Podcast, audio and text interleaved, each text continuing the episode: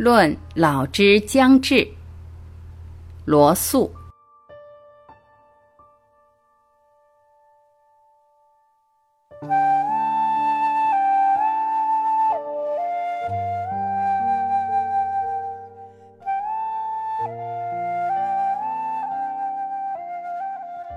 虽然有这样一个标题，这篇文章真正要谈的却是怎样才能不老。在我这个年纪，这实在是一个至关重要的问题。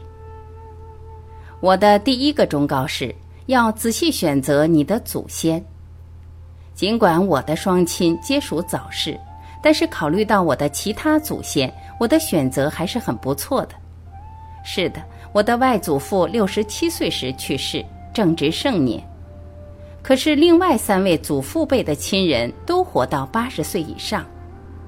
至于稍远些的亲属，我只发现一位没能长寿的，他死于一种极罕见的病症，被杀头。我的一位曾祖母是吉本的朋友，他活到九十二岁高龄，一直到死，他始终是让子孙们全部感到敬畏的人。我的外祖母一辈子生了十个孩子，活了九个，还有一个早年夭折。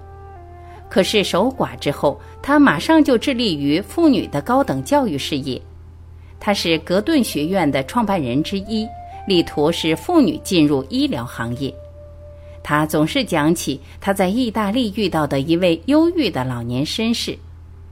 他问他忧郁的缘故，他说他刚刚失去了两个孙子。天哪！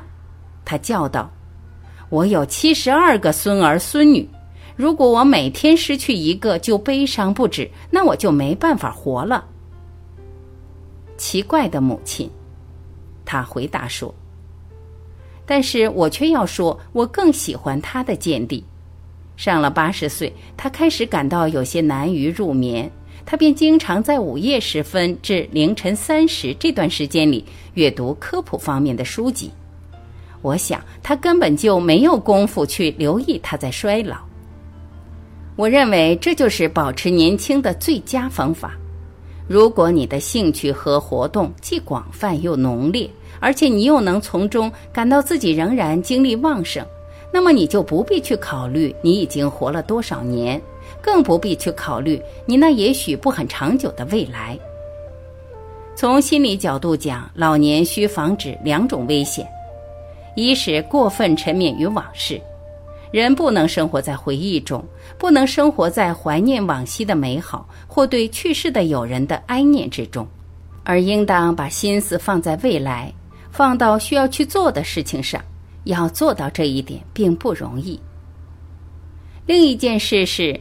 应当避免依恋年轻人，期望从他们的勃勃生气中获取力量。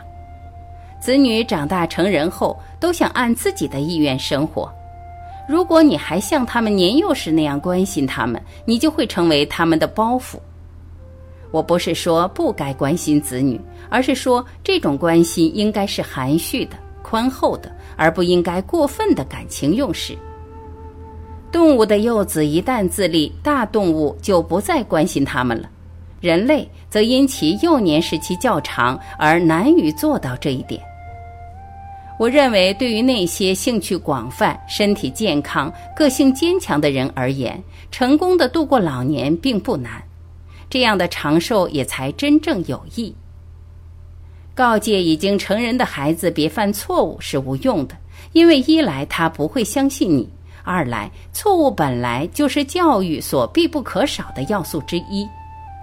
但是，如果你是易受情感支配的人，那么你若不把心思全都放在子女和孙辈身上，你就会觉得生活很空虚。假如真是这样，那么当你还能为他们提供物质上的帮助，你就必须明白，绝不要期望他们会因为你的陪伴而感到快活。有些老人因害怕死亡而苦恼，年轻人害怕死亡是可以理解的。有些年轻人担心他们会在战斗中丧生，一想到会失去生活中所有的美好事物，他们就感到痛苦。这种担心是有情可原的，但是对于一位经历了人生悲欢、履行了个人职责的老人，害怕死亡就有些可怜了。克服这种恐惧的最好办法是，扩大你的兴趣范围，并使其不受个人情感的影响，直到包围自我的围墙逐渐离开你，而你的生活则越来越融合在大家的生活之中。每一个人的生活都应该像河水一样。一开始是细小的，被限制在狭窄的两岸之间，然后热烈地冲过巨石，滑下瀑布。渐渐的，河道变宽了，河岸扩展了，河水流得更平衡了。最后，河水流入了海洋，不再有明显的间断和停顿，而后便毫无痛苦地摆脱了自身的存在。能够这样理解自己一生的老人，将不会因害怕死亡而痛苦，因为他所珍爱的一切将继续存在下去。而且，如果随着精力的衰退，疲倦之感日渐增加，长眠并非是不受欢迎的念头。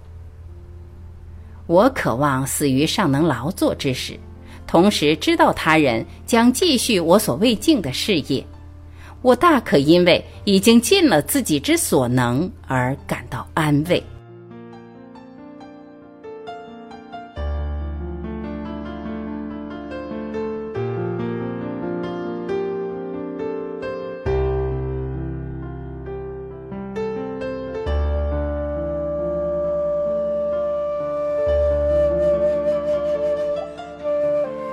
感谢聆听，我是晚琪。我们明天再会。